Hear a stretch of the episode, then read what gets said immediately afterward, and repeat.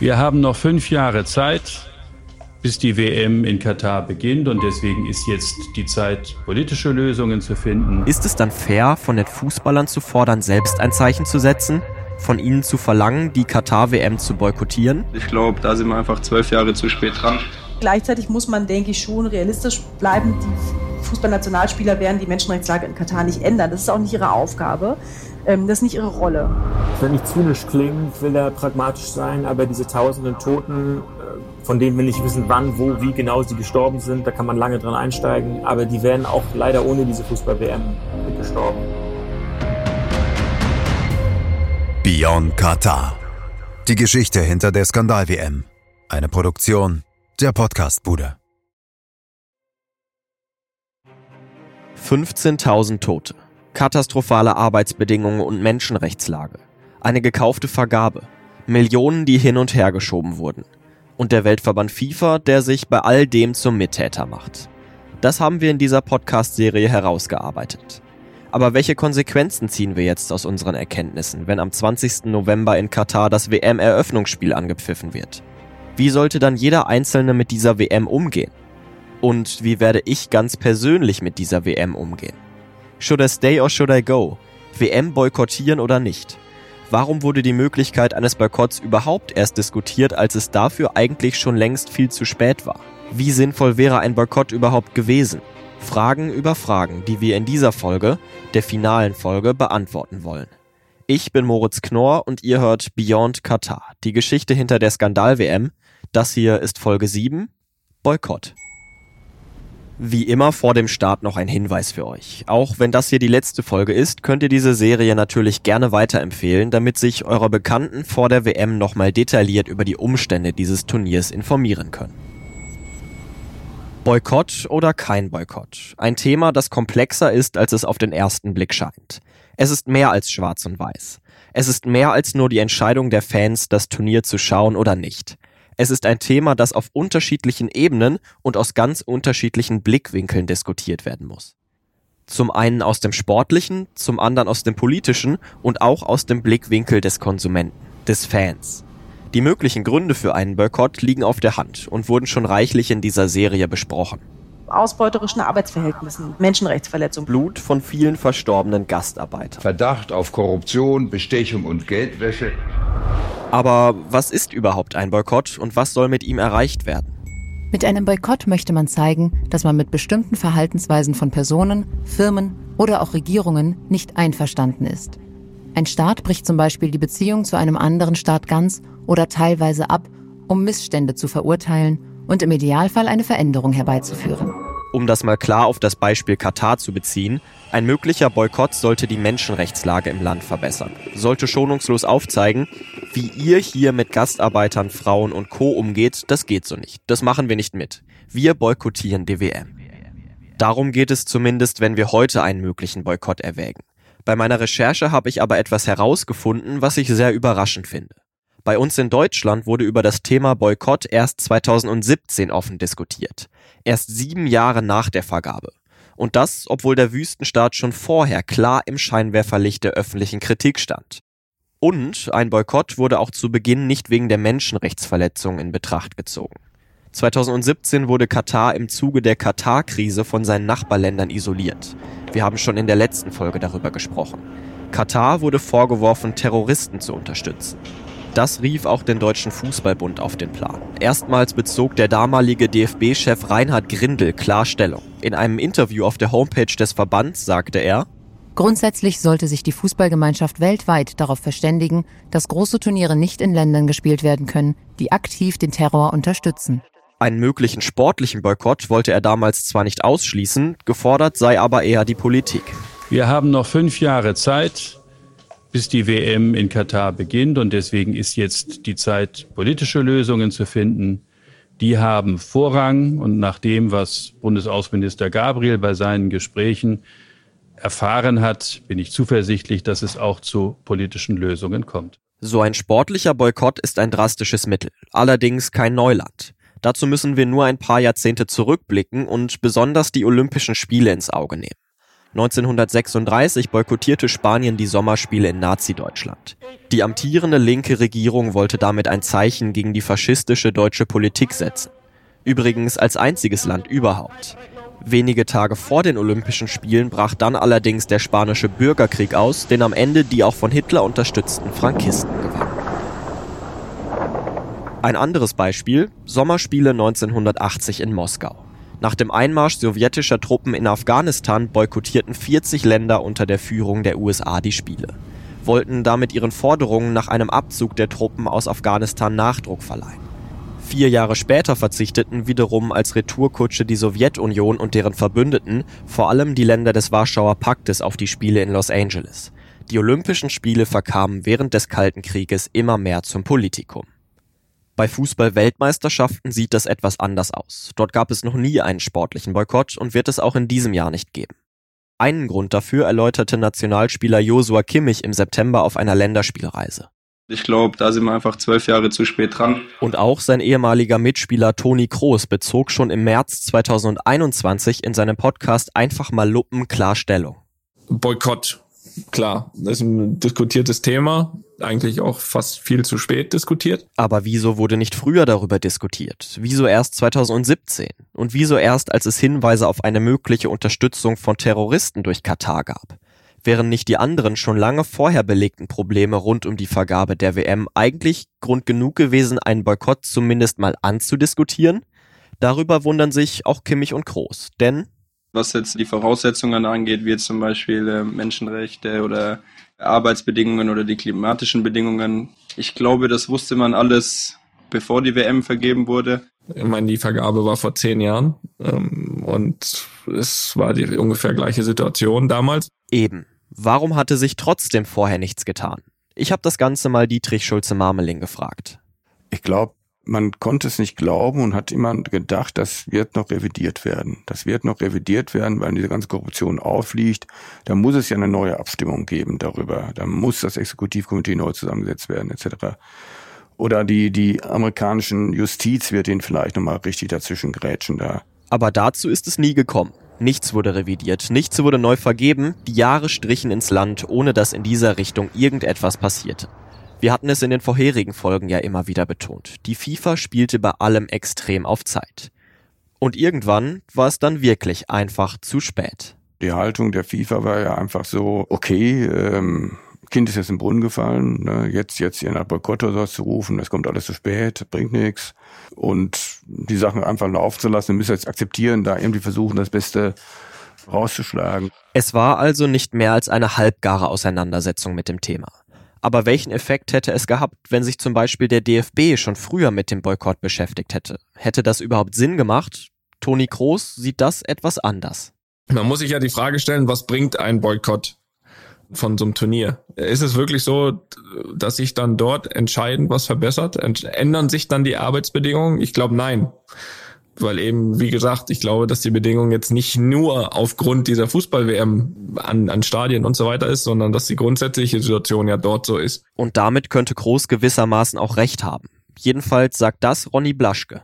Ich will nicht zynisch klingen, ich will da pragmatisch sein, aber diese tausenden Toten, äh, von denen wir nicht wissen, wann, wo, wie genau sie gestorben sind, da kann man lange dran einsteigen, aber die werden auch leider ohne diese Fußball-WM gestorben. Allerdings, führt Blaschke weiter aus, hätte der DFB, wenn er rechtzeitig die Stimme erhoben hätte, schon etwas bewirken können. Der DFB als größter Sportfachverband hat eine Kraft und der könnte gemeinsam mit der britischen FA, mit Frankreich, mit Brasilien, mit Argentinien, mit den USA, also wenn die großen Player sich dort zusammengerauft hätten, hätte man frühzeitig was machen können. Hätte, hätte. Aus den großen Fußballnationen kam aber wenig bis nichts. Gegenwind und Boykottforderungen kamen eher aus einigen kleineren Ländern und die konkretesten aus einem Land, das sich am Ende ohnehin nicht für das Turnier qualifizieren konnte, aus Norwegen. Nirgendwo anders auf der Welt wurde und wird die WM 2022 in Katar so kritisch gesehen wie hier. Losgetreten hatte das der Erstligist Tromsø IL, der bis heute diverse Initiativen startet, mit denen er auf die Menschenrechtslage in Katar hinweist und mit denen er auch Druck auf den norwegischen Verband ausüben wollte, die WM in Katar zu boykottieren. Und der Club hatte dafür auch viel Zustimmung aus der Bevölkerung erhalten. Aber letztlich nicht vom Verband. Denn der entschied sich im Juni 2021 auf einer Sondersitzung gegen einen Boykott. Der damalige Verbandschef Terje Svensson hatte argumentiert, ein Boykott sei kein geeignetes Mittel, um Veränderungen in Katar anzuschieben. Eine Entscheidung, die unter seiner Nachfolgerin Lise Klorvenes wahrscheinlich anders ausgefallen wäre. Wie sie zur WM 2022 und den Umständen der Vergabe steht, hatte sie auf einem FIFA-Kongress schließlich überdeutlich gemacht. Aber zum einen qualifizierte sich Norwegen am Ende eben nicht für dieses Turnier und zum anderen hätte ein isolierter Boykott Norwegens wohl auch wirklich nichts bewirkt. Das hätte eher von einer großen Nation kommen müssen. Doch der DFB positionierte sich im September 2021 anders. Die Botschaft, die wir überwiegend vernehmen, ist, ein Boykott bringt das Land und die Menschen im Land nicht voran. Es können nur Missstände aufgedeckt und Verbesserungen erreicht werden, wenn die Öffentlichkeit hinschaut. Und das tut sie ganz besonders, weil in Katar im kommenden Jahr die Fußballweltmeisterschaft stattfindet. So argumentierte die kommissarische DFB-Generalsekretärin Heike Ulrich in einem Interview auf dfb.de. Und damit die Öffentlichkeit auch wirklich hinschaut, gab es zum Beispiel auch Protestaktionen der Nationalmannschaft. Am 25. März 2021 stellten sich die Spieler vor dem WM-Qualifikationsspiel gegen Island für ein Gruppenfoto mit dem Schriftzug Menschenrechte auf ihren T-Shirts auf. Eine im Prinzip gute und wichtige Aktion, meint Katja Müller-Fahlbusch von Amnesty Deutschland. Also die Nationalspieler die sind ja jemand, denen hört man zu, die, die sind bekannt, die haben einen Bekanntheitsgrad. Und wenn die nutzt, also diese Aufmerksamkeit und diese Öffentlichkeit, die sie haben, nutzen, um die Dinge zu benennen, dann ist das ein ganz wichtiges äh, Instrument und Element, Sichtbarkeit herzustellen. Gut gemeint ist aber eben nicht immer auch gut gemacht. Denn leider konterkarierte der DFB den zunächst positiven Eindruck, den diese Aktion hinterlassen hatte, tags darauf, weil er ein Video auf seinen Social-Media-Kanälen postete, auf denen die Spieler perfekt ausgeleuchtet und in Szene gesetzt die Trikots mit dem Schriftzug bepinselten. Und so wirkte die Aktion am Ende leider nur noch wie ein fades Lippenbekenntnis zur reinen PR-Inszenierung wie der Wunsch nach einer möglichst positiven Selbstdarstellung und nicht nach wirklichem Willen zur Veränderung. Aber wenn schon Verbände einen sportlichen Boykott ablehnen, ihn für ein untaugliches Mittel halten, um Veränderungen einzuleiten, ist es dann fair, von den Fußballern zu fordern, selbst ein Zeichen zu setzen, von ihnen zu verlangen, die Katar-WM zu boykottieren? Nehmen wir als Beispiel mal Leon Goretzka. Der ist jemand, der regelmäßig Spenden für Flutopfer sammelt, sich stark gegen rechts engagiert und sich aktiv gegen Diskriminierung und Homophobie einsetzt. Der bei entsprechenden Aktionen mitmacht und seine Prominenz nutzt, um auf Missstände hinzuweisen. Zivilcourage zeigt. Müssten er und seine Kollegen nicht das wohl stärkste Zeichen überhaupt setzen und sagen, Katar, nee, da spiele ich nicht mit, kann man so viel Idealismus von ihnen verlangen, dass sie auf ihre Berufsausübung verzichten? Und würde es tatsächlich etwas ändern, Unsere Expertin hat da eine klare Meinung. Gleichzeitig muss man, denke ich, schon realistisch bleiben. Die Fußballnationalspieler werden die Menschenrechtslage in Katar nicht ändern. Das ist auch nicht ihre Aufgabe. Ähm, das ist nicht ihre Rolle. Und wenn wir mal ehrlich sind, die Absagen einzelner Spieler wären zwar starke Zeichen. Ein Weltstar, der einen WM-Boykott öffentlich macht, würde natürlich für Aufmerksamkeit sorgen. Aber für wie lange? Die Nachricht würde schnell durch das aktuelle Geschehen wieder aus dem absoluten Fokus verschwinden, vielleicht sogar in Vergessenheit geraten. Viel wichtiger wäre für Katja Müller-Fahlbusch daher, dass sich die Spieler in Katar vor Ort positionieren, unmittelbar im Umfeld der WM. Die Sichtbarkeit und die Öffentlichkeit ist sehr, sehr wichtig. Und ein Punkt, der mir immer besonders wichtig ist. Zum Beispiel mit einprägsamen Aktionen oder Gesten auf dem Platz. Nehmen wir als Beispiel nochmal Leon Goretzka. Bei der EM 2021 im Spiel gegen Ungarn als er auf die homophoben Sprechchöre aus der ungarischen Kurve mit einem Torjubel reagierte, der in keinem Rückblick auf das Turnier fehlen durfte, immer wieder gezeigt wird. Goretzka formte mit seinen Fingern ein Herz, als Zeichen für Toleranz und Verständigung. Solche Gesten wären wohl nachhaltiger als ein Boykott des Turniers durch Spieler. Einen sportlichen Boykott wird es also nicht geben, weder von Seiten der Verbände noch von Spielerseite. Aber was ist mit einem politischen Boykott? Normalerweise ist es üblich, dass Staaten hochrangige politische Vertreterinnen und Vertreter zu solchen Sportevents schicken. Das geschieht zum einen natürlich aus Respekt vor dem Gastgeberland, aber ist auch eine Anerkennung für die jeweiligen Sportlerinnen und Sportler aus dem eigenen Land. Na, erstmal ist es toll, dass wir im Endspiel stehen und äh, ich wieder hier sein kann. Ihr erinnert euch bestimmt noch an die WM 2014 in Brasilien zurück. Als Bundeskanzlerin Angela Merkel auf der Tribüne des Maracanã das Siegtor im WM-Finale gegen Argentinien bejubelte und nach dem Spiel sogar mit der Mannschaft in der Kabine feierte. Steht. Natürlich sind solche Reisen auch Teil der Selbstinszenierung in hohen Ämtern. Bilder mit siegreichen Teams sind gut für das eigene Image. Aber bei den Olympischen Winterspielen in Peking 2022 haben hochrangige Politiker und Politikerinnen weltweit darauf verzichtet. Weder Außenministerin Annalena Baerbock noch die für den Sport verantwortliche Innenministerin Nancy Faeser waren nach China gereist. Aus Protest gegen die Menschenrechtsverletzungen im Land boykottierten sie die Spiele. Und Deutschland war bei diesem Boykott nicht allein. Auch die USA, Kanada, Großbritannien und Australien verzichteten darauf, hochrangiges Politikpersonal zu schicken, um ein Zeichen zu setzen und die Machthabe nicht noch zu hofieren. Und wie wird das jetzt in Katar gehandhabt werden? Wird Bundeskanzler Olaf Scholz nach Katar reisen oder wird es auch hier zu einem politischen Boykott kommen? Noch steht das nicht fest.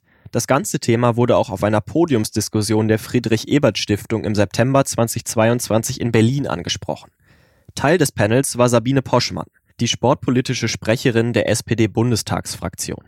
Frau Poschmann, wir ähm, sprechen seit einiger Zeit in Deutschland äh, über die Frage des politischen Boykotts auch dieser Fußball-Weltmeisterschaft. Und ich denke, das Ganze ist noch nicht ausdiskutiert. Würden Sie Ihrem Kanzler, Ihrer Sportministerin raten, wegzubleiben? Ich glaube, das müssen die beiden äh, schon selbst beantworten. Ähm, äh, ich kann nur für mich sprechen. Äh, ich glaube, dass es nochmal eine ganz andere Aufmerksamkeit erzeugt, ob der Kanzler teilnimmt äh, oder die Sportministerin. Meistens ist es sogar die Sportministerin, die teilnimmt. Und die Ministerin hat ja schon gesagt, dass sie Katar besucht. Aber im Vorfeld, und das finde ich auch richtig, dass man sich halt mit den Gegebenheiten vor Ort auseinandersetzt, äh, dass man mit unterschiedlichen Gruppen Gruppen ins Gespräch kommt, selber äh, im Grunde nach den Erfahrungen fragen kann, aber auch äh, mit der katarischen Regierung äh, Kontakt aufnimmt und ähm, von daher muss sie dann nachher selbst entscheiden, nach diesen Erfahrungen, die sie dort auch macht, äh, ob sie dann auch an den Spielen teilnimmt. Olympische Winterspiele in Peking wegen Menschenrechtsverletzungen boykottiert. WM in Katar trotz Menschenrechtsverletzungen besucht. Klingt doch verdammt nach Doppelmoral. Welche Gründe könnte das haben? Deutschland steht jetzt ja kurz vor einem Gasdeal mit Katar. Erhält die WM dadurch mehr Legitimation, beziehungsweise geht die Politik durch diesen Deal vielleicht auch anders mit dem Turnier um, als sie es ohne Deal tun würde? ist diese geschäftliche Beziehung, diese wirtschaftliche Beziehung nur ein weiterer Ausdruck dessen, wie gut das Verhältnis auch der Bundesregierung mit Katar ist und von deutschen Unternehmen mit Katar ist. Und insofern sind diese Interessen immer mitzudenken und dadurch auch nochmal sehr gut ausgeleuchtet worden sozusagen. Und das spielt natürlich dann schon eine Rolle, auch in der politischen Bewertung in der Bundesregierung, wie man bei dieser WM dann auftreten möchte. Es wird auch noch sicherlich eine interessante Facette dieser WM werden, welche Regierungsvertreter nach Katar reisen, wenn dann dort die WM stattfindet. Einen sportlichen Boykott wird es nicht geben. Über einen politischen ist noch nicht final entschieden, aber was ist mit den Fans? Was hätten die überhaupt für Möglichkeiten, um ihrem Protest Ausdruck zu verleihen? Sie könnten natürlich darauf verzichten, nach Katar zu reisen, um die WM vor Ort zu verfolgen. Aber das würde nur eine kleine Gruppe Fans betreffen, die sich die weite Reise überhaupt leisten könnten. Der größte Teil der Fans bleibt zu Hause. Aber auch die können boykottieren. Sie müssten nur den Fernseher ausgeschaltet lassen und würden damit ein kraftvolles Zeichen des Protests setzen. So sagte es Sportkommentator Marcel Reif kürzlich bei Markus Lanz im ZDF. Einschaltquoten sind äh, hilfreich bei Entscheidungen in welche Richtung auch immer. Ähm, und mangelnde Einschaltquoten sind ganz besonders hilfreich. Denn wenn keiner guckt, würden sicher die großen Sponsoren so einer WM auch mal zum Nachdenken kommen und hinterfragen, ob es für sie sinnvoll ist, ihr Geld weiter in solche Events zu stecken, die von einem großen Teil der Menschen abgelehnt werden. Und das wäre dann auch ein gewaltiger Denkzettel für die FIFA. Ihr würde auf für sie sehr schmerzhafte Weise verdeutlicht werden, dass einem großen Teil der Bevölkerung ihr korruptes Treiben wohl bewusst ist. Und ein drittes wirksames Boykottmittel, das in eine ähnliche Richtung zielt, wäre es, auf den Kauf von WM-Fanartikeln zu verzichten. Für nichts Geld auszugeben, das in irgendeiner Weise mit der WM in Verbindung steht. Und wer dann auch noch richtig aktiv werden möchte, der kann sich Gegenbewegungen wie zum Beispiel Boykott Katar 2022 anschließen. Wir nähern uns langsam dem Ende dieser Folge und damit auch dieser Serie. Und die Gretchenfrage, an der sich die Geister bzw. die Fans scheiden, schwebt ja immer noch über allem. Welche Schlüsse ziehen wir aus unseren gesammelten Erkenntnissen rund um die WM-Vergabe? Mit einem wie auch immer gearteten Boykott oder nicht? Gründe gäbe es mehr als genug, diese WM zu boykottieren. Die FIFA, eine Giermaschine, die sich ihre Regularien und Traditionen für ihren finanziellen Vorteil so zurechtbiegt, wie sie es gerade braucht. Was nicht passt, wird eben passend gemacht. Dass man auch sagen kann, äh, dass da eigentlich eine kriminelle Vereinigung da uns zusammengesessen hat und entschieden hat, in den letzten zehn Jahren, das war der Zeitraum äh, von 2010 bis 2020, sind 15.021 ArbeitsmigrantInnen in Katar gestorben. Die FIFA wollte die WM in Katar.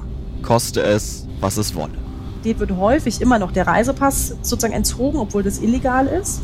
Und werden häufig auch Opfer tatsächlich von richtigem, also sozusagen von, von körperlichem äh, und auch psychischem äh, Missbrauch. Also sozusagen da, da gibt es eine ganze Bandbreite.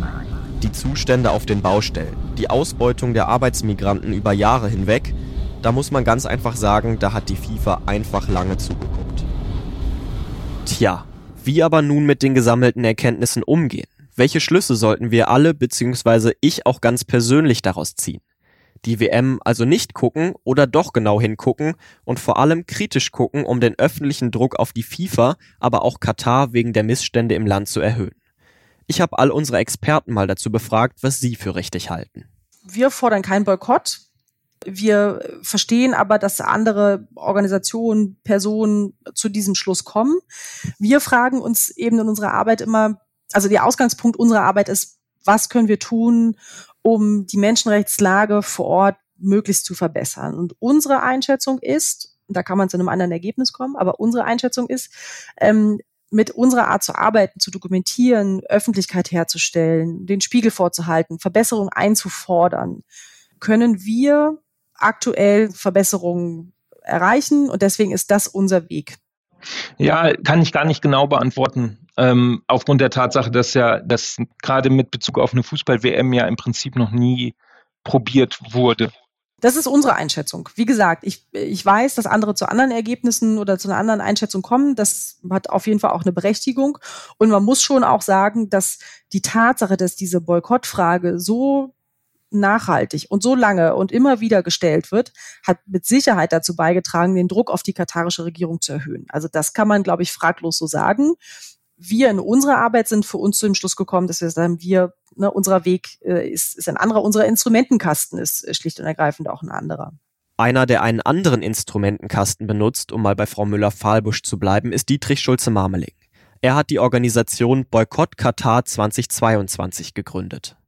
Wieso glaubst du, dass wir immer noch Katar boykottieren sollten? Wieso bist du nicht der Meinung, okay, wir sollten jetzt vielleicht gerade jetzt die Lupe drauflegen und jetzt wirklich diese WM, diese sportlichen Großereignisse nutzen, um Verbesserungen irgendwie auch zu erzwingen? Ich habe überhaupt nichts dagegen. Wäre sehr schön, wenn sich dadurch etwas verändern würde. Bloß hat man mir diese Erzählung schon vor der WM 2018 in Russland äh, präsentiert und was dann nach 2018 passiert ist, müssen wir nicht weiter darüber reden. Also ich glaube an dieser, es gibt keinen Beleg dafür, es gibt überhaupt kein Beispiel dafür, dass ähm, wirklich Länder sich dadurch äh, demokratisiert haben, sondern zum Teil haben sich dann eher die Herrschaftsstrukturen noch, noch weiter verfestigt und die, man hat dann vielleicht mal, ähm, das ist auch in Deutschland 36 so der Fall gewesen, dann ohne jetzt Katar mit mit Deutschland 36 in einen Topf zu schmeißen, um Gottes Willen, aber dass man ähm, eine vier Wochen Demokratie für die Weltöffentlichkeit und danach geht's äh, ist, ist, ist äh, Business as usual. Worum es uns eigentlich geht dabei ist, wir hatten das Gefühl, dass für viele mit der Vergabe nach WM so eine rote Linie überschritten war in der Entwicklung des Weltfußballs. Und wir haben ja diese Kampagne bewusst genannt Boykott Katar 2022. Also es geht um eine WM, es geht nicht darum, dass wir ein Land boykottieren, 2022. Und äh, der Untertitel ja des Buches, das wir auch dazu publiziert haben, äh, lautet ähm, warum wir die FIFA stoppen müssen. Also wir richten Fokus auf den FIFA. Und was ich erlebt habe in den letzten Monaten oder seit dem Start der Kampagne ist, dass wir aufgrund dieser Forderung, die man A erklären muss und mit der man sich B auseinandersetzt, dass das die Diskussion um Katar erheblich angetrieben hat, um die Verhältnisse in Katar. Wir haben uns das ja auch immer so vorgestellt, dass man Doppelpass spielt mit den Leuten, die sagen, wir hoffen, dass wir über diese WM die Verhältnisse dort verbessern können und dann im Dialog mit den Herrschenden ja immer darauf verweisen können, das kann ja alles noch viel schlimmer kommen. Wir haben eine Boykottbewegung in Europa und bitteschön, die müsst ihr irgendwie auch bedienen und deswegen müsst ihr euch ein bisschen bewegen. Boykottiert wird die WM auf jeden Fall von den üblichen Anbietern von Public Viewings. Von diesen eigentlich mittlerweile obligatorischen Veranstaltungen wird es in diesem Jahr nicht besonders viele geben. Zumindest nicht die übliche riesige Fanmeile am Brandenburger Tor. Und auch in Hamburg auf dem Heiligen Geistfeld ist bis jetzt noch kein Event angemeldet worden. Das könnte man jetzt als Protest interpretieren. Allerdings gäbe es natürlich auch noch andere Gründe auf Public Viewings zu verzichten. Zum Beispiel die voraussichtlichen Wetterbedingungen im November und Dezember. Denn dass sich bei Herbststürmen und Regen Tausende unter freiem Himmel Fußballspiele anschauen werden, ist jetzt nicht unbedingt zu erwarten. Und in Hamburg blockiert außerdem der Weihnachtsdom die übliche Public Viewing Location auf dem Heiligen Geistfeld. Dazu kommt dann noch die unklare Corona-Situation. Ach ja, die Auswirkungen der Energiekrise sollten wir auch nicht vergessen. Auch viele Kneipen und Bars haben bereits angekündigt, dass sie keine WM-Spiele zeigen werden. Aber sie haben diese Entscheidung explizit damit begründet, dass sie diese WM eben nicht unterstützen wollen und sich nicht als Trittbrettfahrer an dieser WM bereichern wollen. Es ist eben alles etwas anders als sonst bei dieser WM 2022 in Katar. Das haben wir in den sieben Folgen dieses Podcasts ausführlich recherchiert, dargestellt und erklärt. Und jeder muss für sich selbst entscheiden, wie er damit umgeht. Ich jedenfalls habe jetzt für mich während der Arbeit an diesem Podcast persönlich eine Antwort gefunden. Erstmal darauf, warum ich dieser WM nicht mit der gleichen Vorfreude entgegenfiebere, wie ich das sonst immer bei Weltmeisterschaften getan habe. Es sind nicht nur die Umstände. Es sind nicht nur die Menschenrechtsverletzungen in Katar oder die Korruption, die der ganzen Vergabe des Turniers in den Wüstenstadt zugrunde liegt. Es ist vor allem die Dreistigkeit, mit der die FIFA und Katar trotz aller offengelegten negativen Fakten auftreten, mit der sie sich präsentieren, dass sich Gianni Infantino hinstellen kann und behaupten kann, auf WM-Baustellen seien nur drei Menschen gestorben. Es regt mich einfach auf, dass das keine Konsequenzen hat. Dass nichts passiert, obwohl allen klar ist, dass das eine dreiste Lüge ist. Und nur eine von vielen. Es regt mich auf, dass Katar einfach beschließen kann, dass manche Hotels Homosexuelle während der WM ausschließen. All das bereitet mir große Bauchschmerzen. Aber welche Konsequenzen ziehe ich daraus persönlich? Was haben diese Bauchschmerzen für Auswirkungen auf meinen ganz persönlichen Umgang mit diesem Turnier? Ganz losgelöst von meinem Job als Sportjournalist und Fußballkommentator, der so ein Turnier eigentlich gar nicht ausblenden kann. Wie wird der Fußballfan Moritz Knorr entscheiden? Nun, ich werde mir das Turnier anschauen. Ich verstehe beide Seiten. Sowohl die Seite Boykott als auch die Seite kein Boykott. Aber wie realistisch ist es, dass die Verhältnisse in Katar durch den Boykott einer Weltmeisterschaft besser werden? Nach allem, was wir gehört und recherchiert haben, ist das sehr unrealistisch. Es gab vor der WM Menschenrechtsverletzungen im Land und es wird sie auch nach dem Turnier weitergeben. Weil nicht nur Katar, sondern die gesamte Region dem westlichen Standard in zum Beispiel Demokratisierungsprozessen oder Menschenrechtsfragen noch einige Jahrzehnte hinterher sind.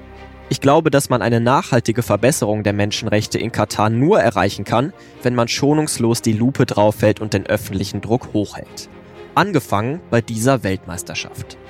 Aus diesem Grund werde ich die WM schauen.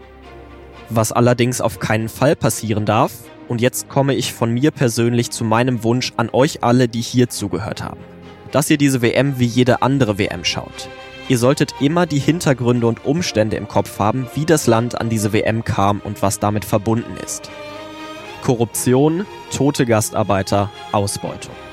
All die Dinge, die wir in diesem Podcast erarbeitet haben, solltet ihr erinnern, wenn ihr im November und Dezember den Fernseher einschaltet.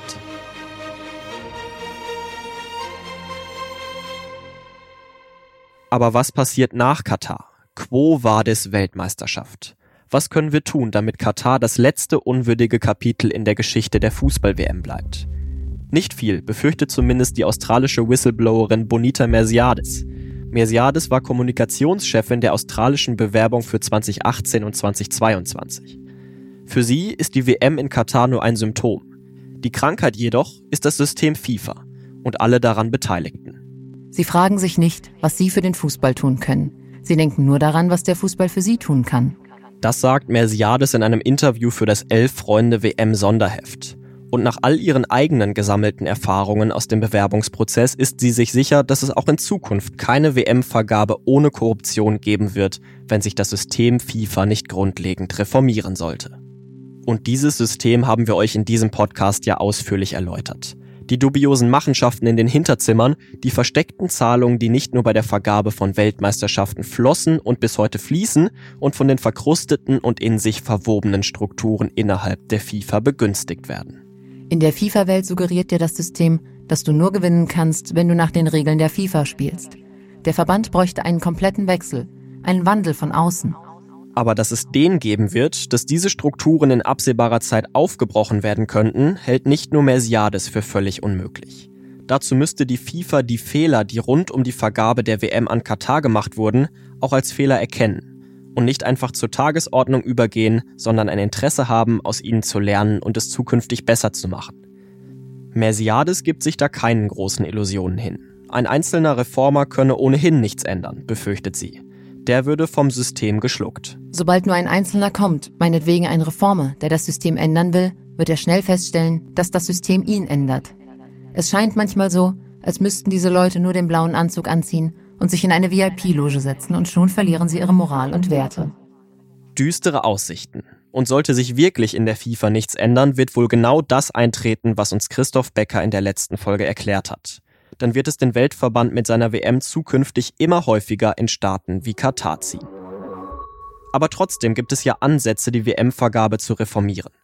Ein Vorschlag, den ich sehr interessant finde, kommt von der SPD. Auch die FIFA hat bestimmte Standards, die sie sich auf dem Papier gesetzt hat, aber die muss man auch bei der Vergabe so einhalten. Und da bin ich schon dafür, dass man sagt, ähm, ich hatte es gerade schon gesagt, wie ein, ein, europäisches Beitrittsland im Grunde auch so einen äh, Kandidatenstatus hat und bestimmte Voraussetzungen erfüllen kann, so könnte man es auch bei Großveranstaltungen machen, dass man sagt, also wir, äh, das Mindeststandards, ich sage ja gar nicht, dass wir irgendwelche europäischen Standards, die auch unterschiedlich sind, sondern Mindeststandards Standards an die Vergabe von Sportgroßveranstaltungen richtet. Und das müssen meiner Meinung nach äh, die Einhaltung von Menschenrechten sein und äh, auch das Thema Nachhaltigkeit muss hier eine Rolle spielen. Wir dürfen auf die Entwicklung der nächsten Jahre gespannt sein. Die WM 2026 in den USA, Kanada und Mexiko wird wohl zumindest auf den ersten Blick weniger skandalös werden als dieses Turnier. Aber wir sollten genau im Auge behalten, wie die FIFA in Zürich mit den Erkenntnissen und Erfahrungen aus der Katar-WM umgehen wird. Oder ob Präsident Gianni Infantino nach der WM einfach seinen Wohnsitz aus Doha nach Riyadh verlegt und alles weiterläuft wie bisher. Das war Beyond Katar, die Geschichte hinter der Skandal-WM.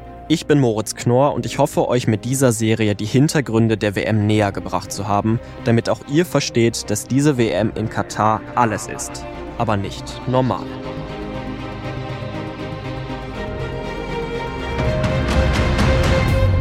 Beyond Katar. Die Geschichte hinter der Skandal-WM. Eine Produktion der Podcastbude in Zusammenarbeit mit meinsportpodcast.de. Idee und Moderation Moritz Knorr. Redaktionelle Leitung Malte Asmus. Produktionsleitung Daniel Hanke.